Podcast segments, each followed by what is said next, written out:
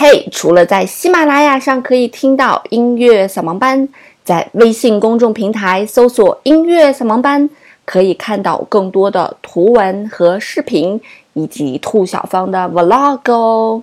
我在那里等着你，只要在微信公众平台搜索“音乐扫盲班”就可以找到喽。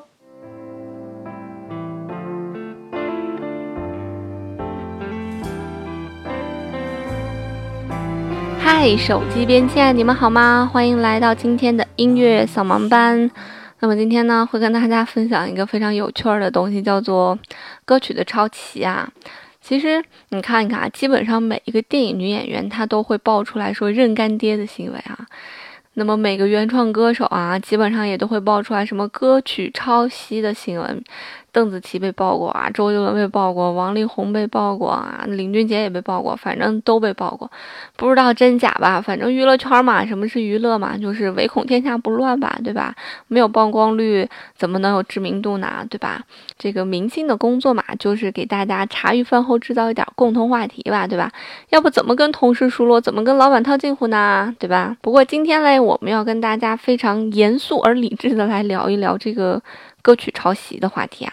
前几期做了一次歌曲翻唱的专题，给大家放了很多歌啊，里面有很多我们熟悉的歌，但都是不是出自于我们。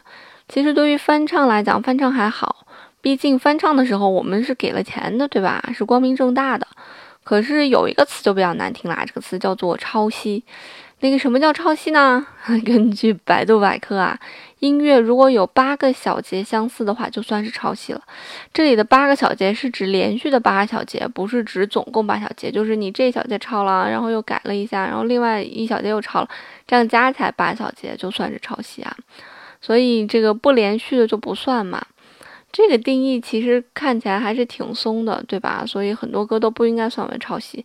可是放到流行歌里面，因为流行歌篇幅真的是太少了。我可以可以，我可以给大家来算一算。你看，一首流行歌分为主歌吧，主歌就是刚开始的部分，和副歌吧，副歌就是我们经常唱的部分吧。你是我的小呀小苹果，这就属于副歌，对吧？主歌啦，一般来讲有两段。这两段又是一模一样的，是吧？这两段肯定是重复的，或许只是稍微有一点点变化而已啊，也是基本上是在每一段的最后有变化。嗯，为什么这么写？这是一些作曲的一些常识，非常长、非常长的常识，以后会跟大家聊啊。那么，呃，一段的主歌里面一般是有四句，那么这四句啊，可能是完全不一样的，也有可能是第一句和第二句一样的。你就比方说。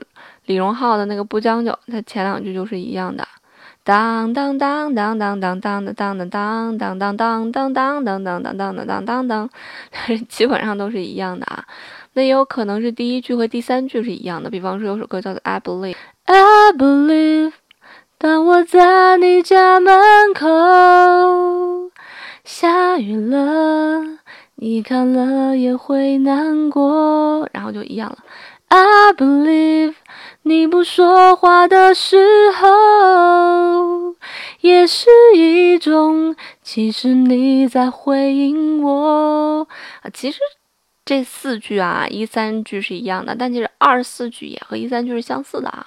我们暂且不去聊那么多，我们就暂且理解成一三句是一样，二四句不一样的吧。所以你看，一般来讲，这个流行歌的这个主歌能有几句啊？撑死也就三句。对吧？一般来讲就是两句就搞定了，因为流行流行毕竟要传唱嘛，传唱就是最好大家能听两遍就记住。这种东西太复杂的话，大家就记不住了，所以肯定还是以简单为主啊。所以就是最少四个小节就搞定主歌了啊，最少啊四个小节啊，没几个音符的。我们刚才说的抄袭是八小节嘛，这四小节就把主歌已经搞定了。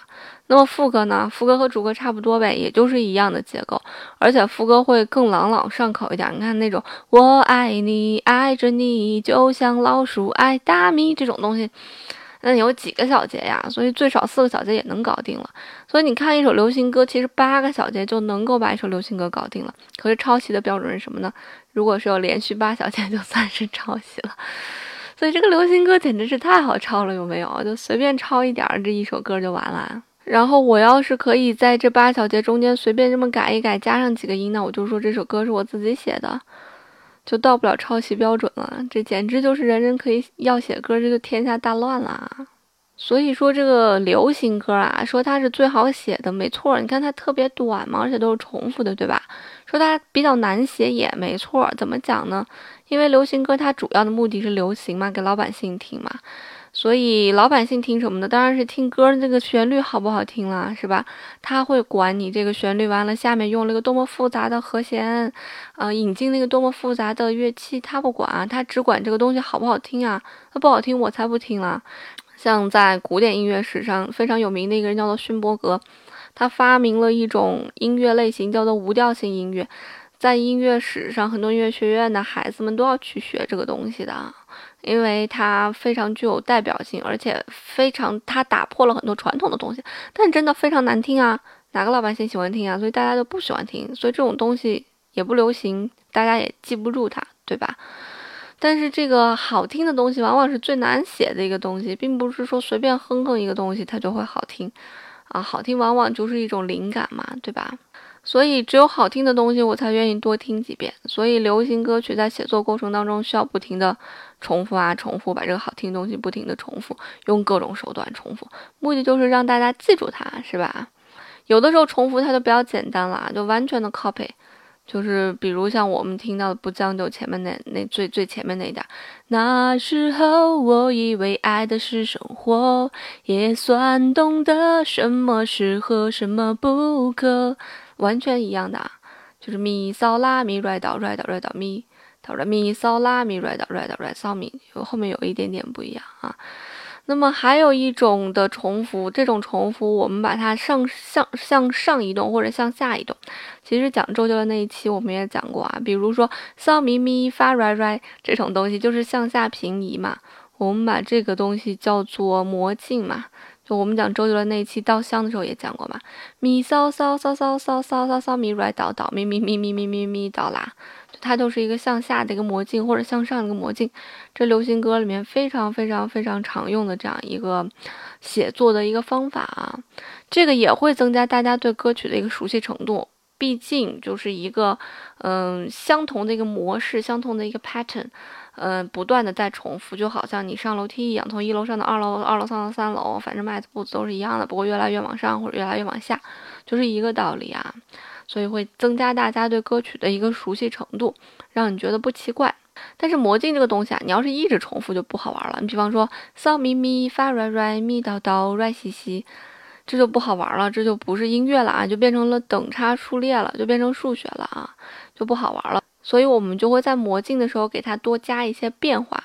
还是拿不将就来举例啊，互相折磨到白头，然后比他高一点，悲伤坚决不放手，然后再比他高一点，开始纠结以后，然后就变换了，才又被人放大了自由。你仔细听一下，是不是这样子的啊？互相折磨到白头。悲伤坚决不放手，开始纠缠之后，才又被人放大了自由。你听前两句是一模一样，到第三句开始进行变化，这样你就会觉得音乐它是是多样性的，对吧？那其实这样副歌的一部分已经完了，第二部分也是跟这差不多的嘛。对吧？是一种重复啊，所以这样既不无聊，也让大家记住了。这就是写歌写歌当中非常常用的一种技法，你也可以这样去写啊。所以由此看来，写歌还是非常简单的，对不对？正是因为它有这样简单的特性，你才会觉得我去这些都不一样嘛。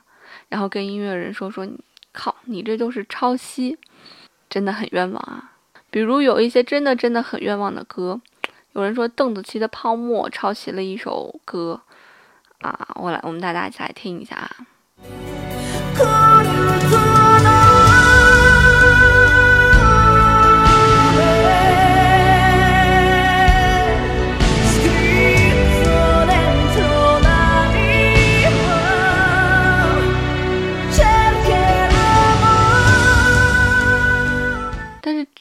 这首歌真的只有两个音一样，好不好？你别说抄袭了，这根本就不算不上抄袭啊！还有很多人说《月亮之上》抄袭的是 Blue 乐队的《All Rise》，这个真的是前奏是非常像的，但是后面根本不一样啊！而且这个曲风也根本就不一样啊！明显人家的《All Rise》要洋气很多嘛，对吧？哎，你这样说了以后，这 blue 也会 blue 乐队也会不高兴的啊。然后还有人说说曾轶可的成名作《狮子》。狮子座是抄袭台湾音乐才女 Miki 早年在零二年发表过的一个作品，叫做《天际》。然后大部分听过《天际》的网友都会认为两首歌的旋律像素达到了百分之九十。我们一起来听一下啊，是不是真的达到百分之九十？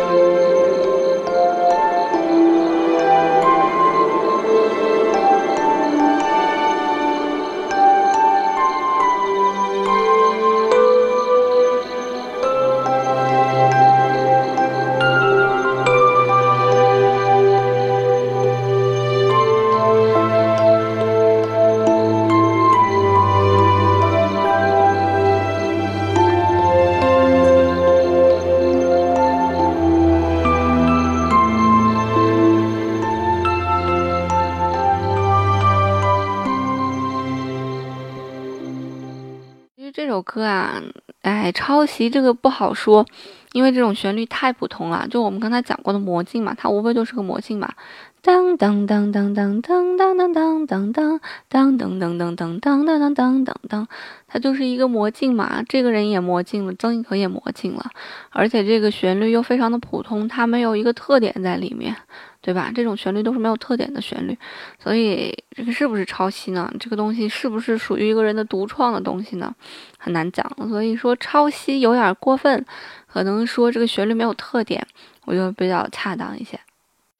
所以有的时候只是我们听见了有一点点东西像而已，但并不是说它全部的东西都是像的，不是。或者说，甚至说，嗯，它的灵感来自于这个，我觉得不会，嗯，但是为什么我们会觉得这些东西抄袭？这些东西为什么像呢？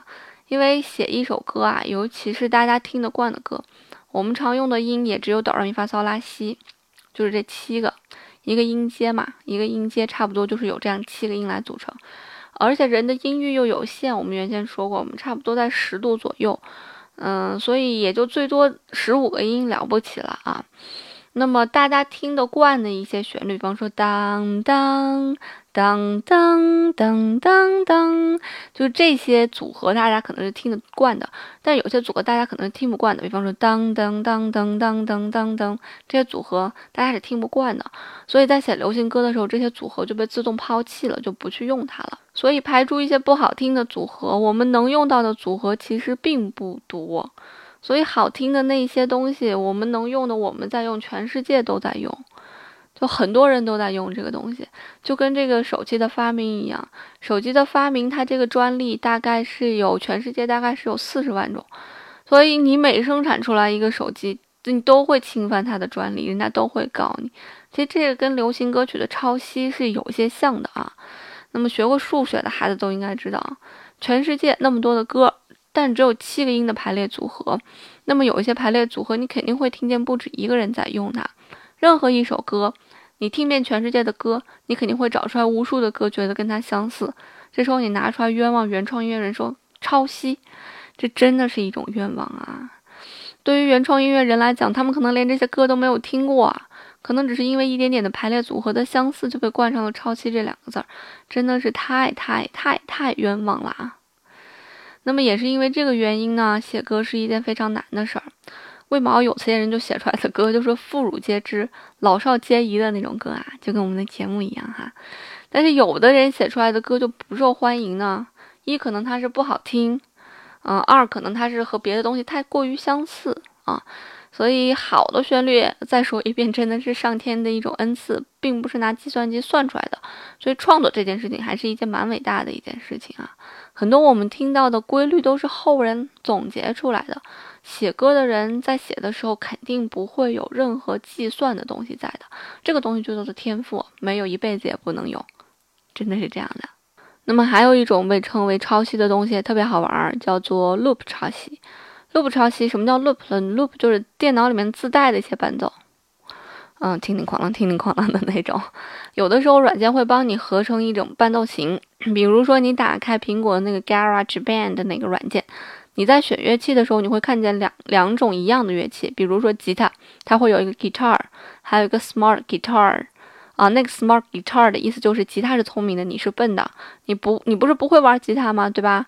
我先给你预置好，你只要一摁某个键，它就给你来一个伴奏，当当当当当当当当，就是这是这种伴奏出来了啊，就是你傻傻的按一下音乐就出来这种感觉。所以很多编曲软件它也自带这样子的一个 loop。这种 loop 对于说唱的这种音乐类型来讲是非常常用的。这个时候，如果世界上有两个歌手用了同样的 loop，你就会说靠抄袭。比方说，我的男神杰伦的一首歌叫做《四面楚歌》啊，啊，当时出来的时候涉嫌抄袭，呃，二零零四年立陶宛的一个组合，特别长的一个名字，我就不念了。曾经发过的一个单曲，然后，嗯，我也不会念，大家可以来听一下啊。Teira música, música, Teira música com música Nie jeźdź, bo mówi sedo ju, do musu A staru żu sebe racie dożu dał puse A moja pasja se turi dysze lauku Szkoły ją muszę gincu muzyka chury stałka Nie jem, bo mówi sedo ju, do musu A staru żu sebe racie dożu dał puse A moja pasja se turi dysze lauku Szkoły ją muszę gincu muzyka chury stałka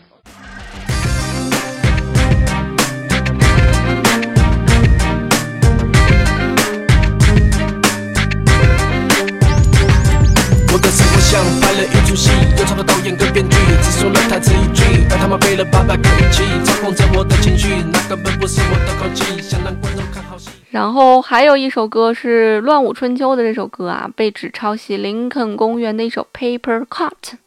哎，它其实这两个东西都是一种 loop 的一种运用。周杰伦其周就是当时周杰伦被指抄袭之后，特别生气的站出来说：“你们懂不懂音乐呀？”这是嗯。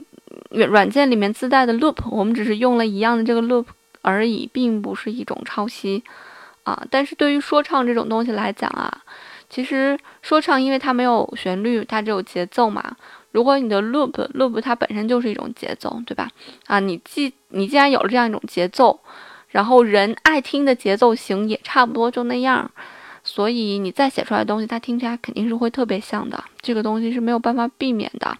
除非你真的可以牛到一个 loop 写出来二十种二十种东西，它完全不一样，这种东西就太牛了啊！一般人很难做到的。所以我们也常说说，其实改编要比创作是更难的一件事情，因为改编并不是说，因为改编需要把原作进行一个提升，而不是把它拉下水，所以改编会比原作更难一些。啊，嗯，改编的好的人，他要比这个作曲的这个人功力更会深一点，就是这个意思啊。唉，所以这种东西啊，算抄袭不？暂且不算吧，要哭了，要不否则都不敢做音乐啦。那么流行音乐因为它的局限性，所以常常会听到它的旋律或者呃感觉一样的东西，因为有些旋律的组合，每个人听的都顺，都顺耳。啊，加上大多数流行音乐的作者嘛，一天到晚听的东西也就是那些，对吧？所以我们做出来的东西肯定都是类似于我们所要听的东西的。至于那些跨界大师，比方说 Michael Jackson 啊、Bob Dylan 啊这种 Beatles 这种东西，这种大咖，这多少年才能出一个？这能比吗？不能比。所以我一直都觉得灵感啊，它是一个非常有趣的一个重组。就是就是有一天，就是你听的东西多了，然后你坐到那儿，然后有一天这个重组就忽然闪现了，他就啪砸中你了。有的人他就组的不好，大家都不爱听；有的人他就组的好，组的好这种就叫做灵气，大家又爱听，而且又有特就有有有特殊特殊性，有属于这个人的一个特质性。那么这种东西就是可以叫做天才，或者叫做非常有天赋了啊。那么有的人呢喜欢东借鉴西借鉴。这就叫做抄袭。那么，对于古典音乐的创作者呢，他们在创作当中也常用一些民歌的旋律，那可是真的真真正正的毫不避讳的在用。为毛没人说他们抄袭呢？一方面呢，他们的作品的篇幅特别长，比方说一部交响乐怎么也有二十分钟吧，对吧？多的一个小时，那我就用了你十六小节，也差不多不到一分钟的这样一个音乐。然后把它改编成了一个小时作品，你好意思说我抄袭吗？对吧？哎，显然不好意思呀。而且我用了你的旋律，我还给它加了各种乐器，我让它这个旋律的层次和色彩更丰富了。你好意思说我抄袭吗？显然不好意思啊。而流行歌呢，就那么几小节，能不像吗？肯定会像的啊。当然了啊，也有一些纯纯抄袭的歌啊，比如下面这几首歌。明天的节目会和大家一起来分享，比如说李宇春的《Why Me》和一个叫做《My Card》这个 Lollipop，就是棒棒糖啊，这首歌特别像。然后谭维维的华阴老腔抄袭了一个叫做《给你一点颜色》关中古歌啊，这是谭维维承认的嘛？他的创作灵感来源于这个啊。张韶涵的《预言》抄袭了苏格兰的一个圣诞歌曲，叫做《God Bless You, Merry Gentlemen》。呃，S.H.E 的波斯猫抄袭了英国作曲家的叫做波波斯市场这样一个歌啊。那么还有一个非常大的八卦抄袭，就是 Michael Jackson 的《You Are Not Alone》，就是由 R. Kelly 给他写的那首歌。R. Kelly 在上期我们讲 R&B 的时候介绍过，说他是非常伟大的一个人，他的专辑的销量大概有一亿五千万吧，非常厉害。但是说这首歌在比利时被认为抄袭啊，剽窃的是比利人音乐人，一个叫做 Danny 和 Eddie，就 Eddie 的这两个人啊。这首歌叫做 If We Can Start All Over，啊，说抄袭了这首歌。那么还比较搞笑的是，呃，Michael Jackson 这个 You Are Not Alone 被我们中国的大张伟，这简直就是抄袭专家啊！大张伟那首什么都不必说，抄袭了。那么关于 Michael Jackson 的这首歌抄袭的这首歌呢，我们会在微信公众平台上给大家推出，大家可以在微信公众平台上面去搜索“米享生活”。大米的米，享受的享，就可以关注我们的微信公众平台啦，还会定期给大家送一些礼物的哈。大家可以听听这两首歌到底像不像啊？这个连环抄，其实抄袭这件事情在国外还是蛮严重的。呃，英语里面把这个抄袭翻译过来，其实还有剽窃的意思，就是小偷的意思嘛。如果在国外写论文的时候，你的相似度达到了百分之二十，就被判定为抄袭，后果非常严重，会不给你过的。那你在考出国考试的时候，GRE 的时候，你的作文写作文的时候，呃，如果你是引引用的一些话的话啊，那他当时作文就会给你零分的。就是我们不是会背模板，然后把它写上来嘛，对吧？那那样子的话，作文是会给你零分的，因为它会有一个查重机制，它先要过一遍那个机制才会给你打分。呃，所以我在英国上学的时候，我写论文的时候，我们一般都要过一下查重软件。如果相似度达到百分之十九，就会很满足啊。嗯，一般会改到差不多百分之十一才会比较保险，我们觉得。所以，如果你身边呀有一些原创音乐人，你听完他们的作品啊，如果这个作品只和某些作品有一点点像，就千万不要说说，哎，你这歌和那个什么什么歌真像哎。你知道这是一种什么样的感觉吗？这种感觉就像。你生了孩子，给你孩子过满月的时候，你朋友都来给你庆祝哈。然后一个朋友说说，哎，你看你们家这孩子和隔壁老王长得真像哎，唉，自己掂量吧这个话的分量。好啦，那今天的节目就到这儿啦。音乐不迷路就在扫盲班，我们明天再见啦，一起来听歌。你的